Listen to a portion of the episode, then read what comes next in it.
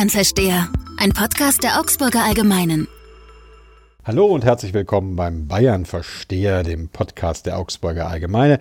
Mein Name ist Gregor Peter Schmitz und wir wollen im wichtigen bayerischen Wahljahr mit unserem Bayern-Versteher ja immer ganz nah dran sein an allem, was die Bayern so bewegt. Und im Moment ist das ein äh, Gesetz mit dem schönen Titel Polizeiaufgabengesetz. Da geht es um eine Verschärfung, die in den nächsten Wochen beschlossen werden soll und die es viel Kritik äh, der, oder viele Kritiker auf den Plan ruft. Innenminister Joachim Herrmann kann die ganze Aufregung nicht verstehen. Solche äh, Behauptungen sind natürlich grober Unfug. Äh, jeder weiß, äh, wir leben in Bayern nach dem Motto Leben und Leben lassen. Wir haben eine sehr gut arbeitende Polizei und zu Recht fühlen sich die allermeisten Menschen in Bayern durch diese Polizei beschützt, aber nicht überwacht. Und so wird das auch in Zukunft so sein. Ich möchte mit unserem äh, Justiz- und Polizeiexperten Holger Sabinski-Wolf darüber sprechen, ob denn diese Aufregung wirklich unberechtigt ist oder um was es da eigentlich geht. Weil viele sprechen ja davon, dass es eine der krassesten Verschärfungen des Polizeiaufgabengesetzes sogar seit 1945 sein soll. Was ist dran an der Aufregung? Ja, es ist wie immer bei so einem Thema sehr polarisierend. Es geht um alles, es geht um Freiheit. Jeder Bürger fühlt sich irgendwie berufen, was dazu zu sagen. Jeder könnte potenziell davon betroffen sein. Deswegen wird es sehr, sehr heiß diskutiert, dieses Thema. Die eine Seite sagt, hier werden Bürger- und Freiheitsrechte beschnitten auf eine Weise, wie es eben seit dem Zweiten Weltkrieg in Bayern nicht mehr der Fall war. Äh, Innenminister Hermann und die CSU-Staatsregierung sagt, dieses Gesetz ist notwendig, um ja sozusagen den Terroristen und Kriminellen äh, das Wasser erreichen zu können, dass man da nicht hinterherhängt. Kannst du uns an ein, zwei konkreten Beispielen erläutern, um was es gehen würde, sobald dieses Gesetz Realität würde? Ja, ähm, ein Beispiel ist der in seiner Ehre, Ehre gekränkte Ehemann, der öffentlich ankündigt, seiner Frau was antun zu wollen. Man kennt aber nicht Ort und Zeit und ob das wirklich ernst meint. Nach bisheriger Regelung äh, wäre es nicht möglich, diesen Mann äh, präventiv in Haft zu nehmen. Nach der neuen gesetzlichen Regelung soll das dann möglich sein zur Gefahrenabwehr. Sprich, wenn ich als beispielsweise verlassener Ehemann im Internet ankündigen würde, ich möchte meiner Frau etwas antun, könnte die Polizei jetzt eingreifen? Könnte die Polizei jetzt eingreifen? Sie könnte äh, beispielsweise auch seine E-Mails bereits dann lesen, mitlesen. Sie könnte sogar verdeckt ermitteln gegen ihn im Vorfeld. Sie könnte ihn auch in Präventivhaft nehmen. Und das hat mit diesem Begriff der, der drohenden Gefahr vor allem zu tun, der jetzt neu eingeführt wurde. Du sprichst es schon an, die drohende Gefahr, das ist einer der Rechtsbegriffe, um die immer wieder alles kreist. Wo kommt der denn eigentlich her? Das haben sich die Bayern ja nicht alleine ausgedacht. Das ist korrekt. Äh, überhaupt nicht. Das stammt vom Bundesverfassungsgericht. Ähm, die haben vor einigen Jahren in dem sogenannten BKA-Urteil ähm, rechtliche Regelungen neu gefasst. Da ging es vor allem um die Terrorabwehr. Zum Bundeskriminalamt. Richtig, zum Bundeskriminalamt.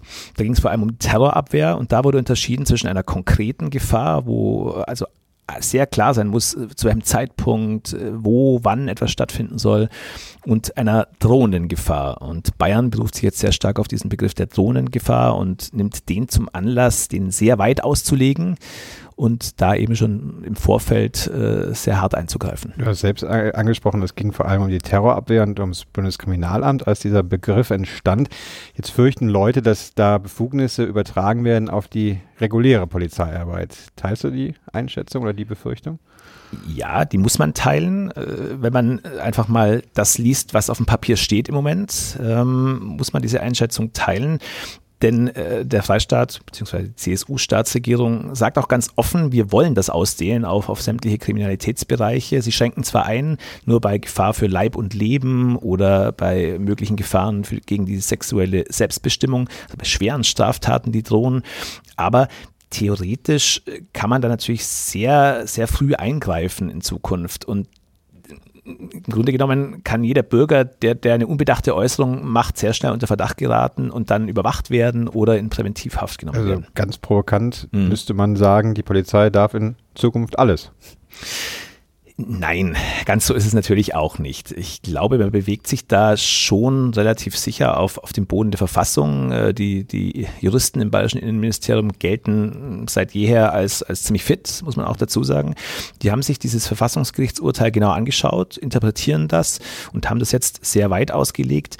Ähm, man muss aber schon ganz klar sagen, die meisten Maßnahmen, die da angedroht werden, eine Präventivhaft, äh, eine Überwachungsmaßnahme und dergleichen stehen immer unter dem sogenannten Richtervorbehalt. Es das muss ein Richter drauf muss gucken, Richter es muss ein Richter draufschauen, äh, ist das in Ordnung und muss als Jurist, der der Polizist im Normalfall nicht ist, prüfen, ob das rechtlich in Ordnung ist. Also derjenige, der behauptet, dass man ohne richterliche Anordnung weggesperrt werden könnte, streut im Moment Unwahrheiten in dieser Debatte. Ja, ganz klar.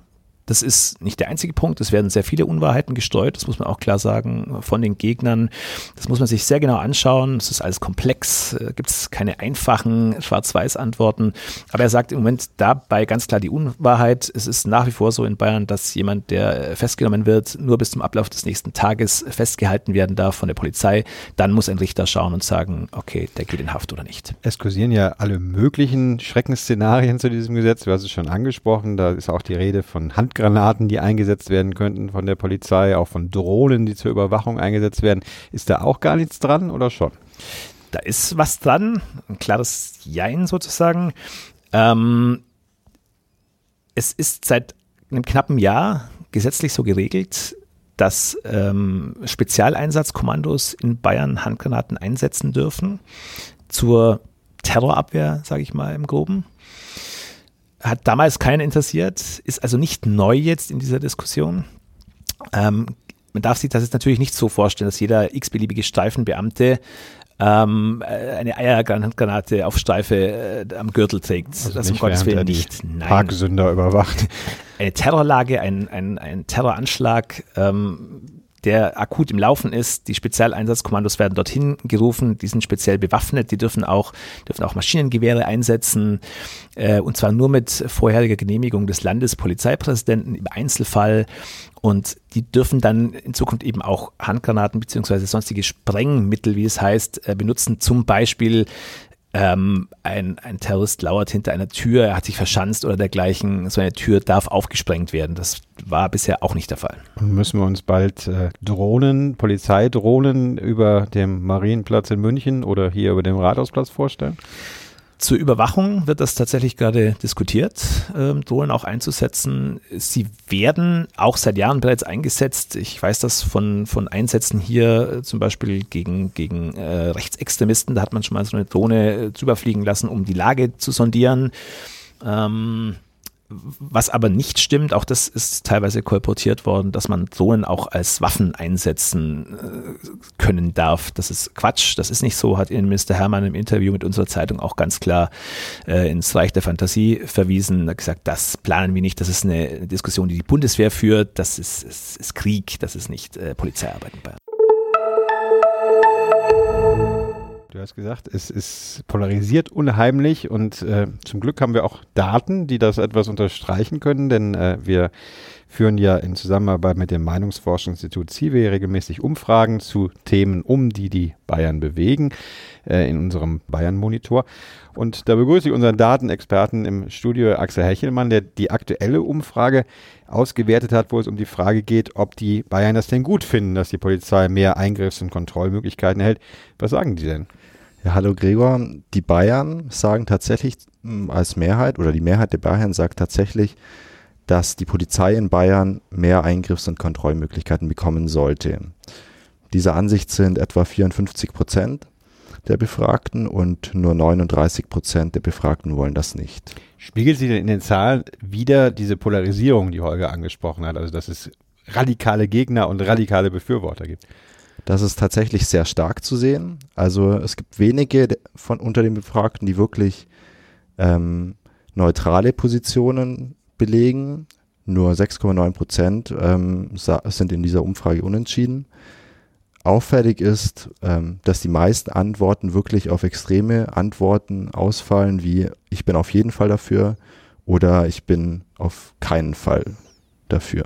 Wir haben bei Umfragen jetzt gerade beispielsweise zum, äh, zur äh, Kreuzdebatte äh, gesehen, dass es in den Parteien sehr unterschiedliche Ansichten gibt. Da war es so, dass die CSU-Anhänger äh, und auch AfD-Anhänger es mit deutlicher Mehrheit unterstützten, während andere Parteien es äh, weitgehend oder die Anhänger anderer Parteien es weitgehend ablehnen. Ist das bei dem Thema hier auch so? Auch hier ist es genau wieder so. Ähm, es gibt ganz deutliche Unterschiede zwischen Anhängern der unterschiedlichen Parteien. Etwa 82 Prozent der CSU-Wähler zum Beispiel sind für mehr Eingriffsmöglichkeiten und nur 15 Prozent der grünen Wähler, also wirklich ein sehr großer Unterschied. Bei den AfD-Anhängern sieht es so aus, dass 70 Prozent diese vermehrten Eingriffsmöglichkeiten befürworten und 21 Prozent dagegen sind. Also auch hier ganz klarer Trend. Holger, wir ähm, wollen ja auch darüber sprechen, wie äh, es, was für politische Auswirkungen es haben könnte. Äh, wenn wir jetzt uns die Zahlen anschauen, es gibt eine deutliche Mehrheit. Trotzdem äh, fragt man sich ja ein bisschen, warum braucht man das eigentlich? Weil wir auch Statistiken in den letzten Wochen, auch hier im Podcast schon diskutiert haben, die zeigen, dass Bayern das sicherste Bundesland ist, dass München die sicherste deutsche Großstadt ist, auch Augsburg hier die zweitgrößte oder zweitsicherste Stadt in Deutschland. Zweitgrößte ist immer noch nicht ganz, aber zweitsicherste wenigstens. Äh, warum braucht man da mehr Befugnisse? Ja, gute Frage. Ähm, das ist auch ein Punkt, den die Gegner wieder ansprechen. Die sagen, die Polizei in Bayern ist doch bestens aufgestellt. Sie haben alle Möglichkeiten, sie leisten eine hervorragende Arbeit. Was sie braucht, ist nicht mehr Befugnis, sondern was sie braucht, ist mehr Personal. Das ist eine klassische SPD-Position, die das seit Jahren fordert und sagt, das hat die CSU mit verschuldet. Sie haben nämlich da nicht für genug äh, Nachwuchs und für genug äh, ausreichende äh, Personalausstattung gesorgt. Kann man so sehen. Was sagen denn die, die, Befürworter? Was sagt beispielsweise ein Herr Hammann, warum man doch hm. mehr Befugnisse braucht? Er sagt, äh, man laufe Gefahr, äh, Terroristen und Kriminellen hinterher zu hinken. Zum Beispiel in der technischen Entwicklung. Da ist natürlich ein bisschen was dran. Wir haben heute Möglichkeiten, in einer Cloud Dinge abzuspeichern und nach bisheriger gesetzlicher Regelung ist es so, dass, dass bei einer äh, drohenden Gefahr, wie wir vorher schon angesprochen hatten, diese Cloud gar nicht angeguckt werden darf. Äh, künftig soll das gesetzlich geregelt äh, werden. Es gibt natürlich heute äh, Formen der Kriminalität, vor allem im Internet, vor allem mit elektronischen Medien zu tun haben. Ähm, die, die gab es vor 40, äh, 50 Jahren eben nicht, deswegen ist der Vergleich sehr schwierig. Und ja, da ist natürlich schon auch ein Punkt dran. Äh, man sollte schon dafür sorgen, dass die Polizei da mithalten kann. Das sehe ich schon auch so. Äh, hältst du es denn für möglich, dass auch in diesem Punkt, wie es ja bei einigen anderen Gesetzesvorhaben war, beispielsweise beim Psychiatriegesetz, das jetzt nochmal deutlich abgemildert worden ist, was auch sehr umstritten war hier in Bayern, dass es zum ähnlichen Einlenken noch kommt, dass äh, die äh, Staatsregierung sagt, äh, wir nehmen noch erhebliche Anpassungen vor? Klaus, nein, glaube ich nicht. Es gibt eine gewisse Diskussion um diese automatische Gesichtserkennung per Videoüberwachungskamera. Ähm, da hat auch der äh, bayerische Datenschutzbeauftragte gesagt, da hat es so seine Probleme damit. Vielleicht wird in solchen kleinen Details noch äh, rumgeschraubt. In den Grundzügen habe ich das Gefühl, will es die CSU durchpeitschen. Sie kann das, äh, sie hat das vor, am 15. Mai im Landtag soll es in zweiter Lesung sein.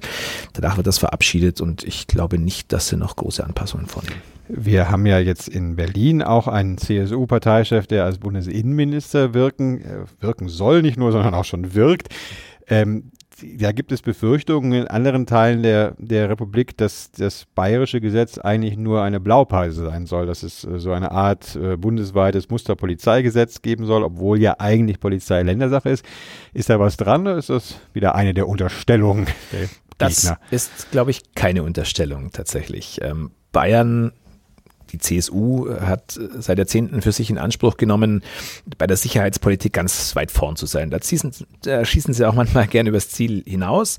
Und auch in dem Fall äh, haben sie gesagt, wir nehmen dieses Verfassungsgerichtsurteil her und äh, interpretieren das sehr weit, äh, so wie wir das wollen, und machen da den Vorreiter. Dieses BKA-Gesetz, was, was da gerügt wurde, das ist äh, selbst im Bund noch nicht umgesetzt. Ähm, da gibt es noch keine Regelungen. Und Bayern macht den Vorreiter mal wieder, ziemlich, ziemlich hart, ziemlich weitreichend. Und Seehofer hat offensichtlich im Innenausschuss äh, des Bundestags schon angedeutet, dass das eine Art Blaupause, Blaupause werden könnte für andere Bundesländer. Obwohl, wie du richtig sagst, das natürlich grundsätzlich mal Ländersache ist. Aber es gehen da immer so Trends dann durchs Land und dann will natürlich keiner hinterherhinken. Das wäre dann die nächste große Debatte, also schon die nächste Steilvorlage eigentlich für unseren Bayern-Versteher. Ganz herzlichen Dank, äh, Holger, ganz herzlichen Dank, Axel, für die Daten oder den Dateninput. Und ich freue mich auf Sie bei der nächsten Ausgabe des Bayern-Versteher, immer freitags auf unserer Website und in allen einschlägigen Podcast-Anbietern. Bis bald.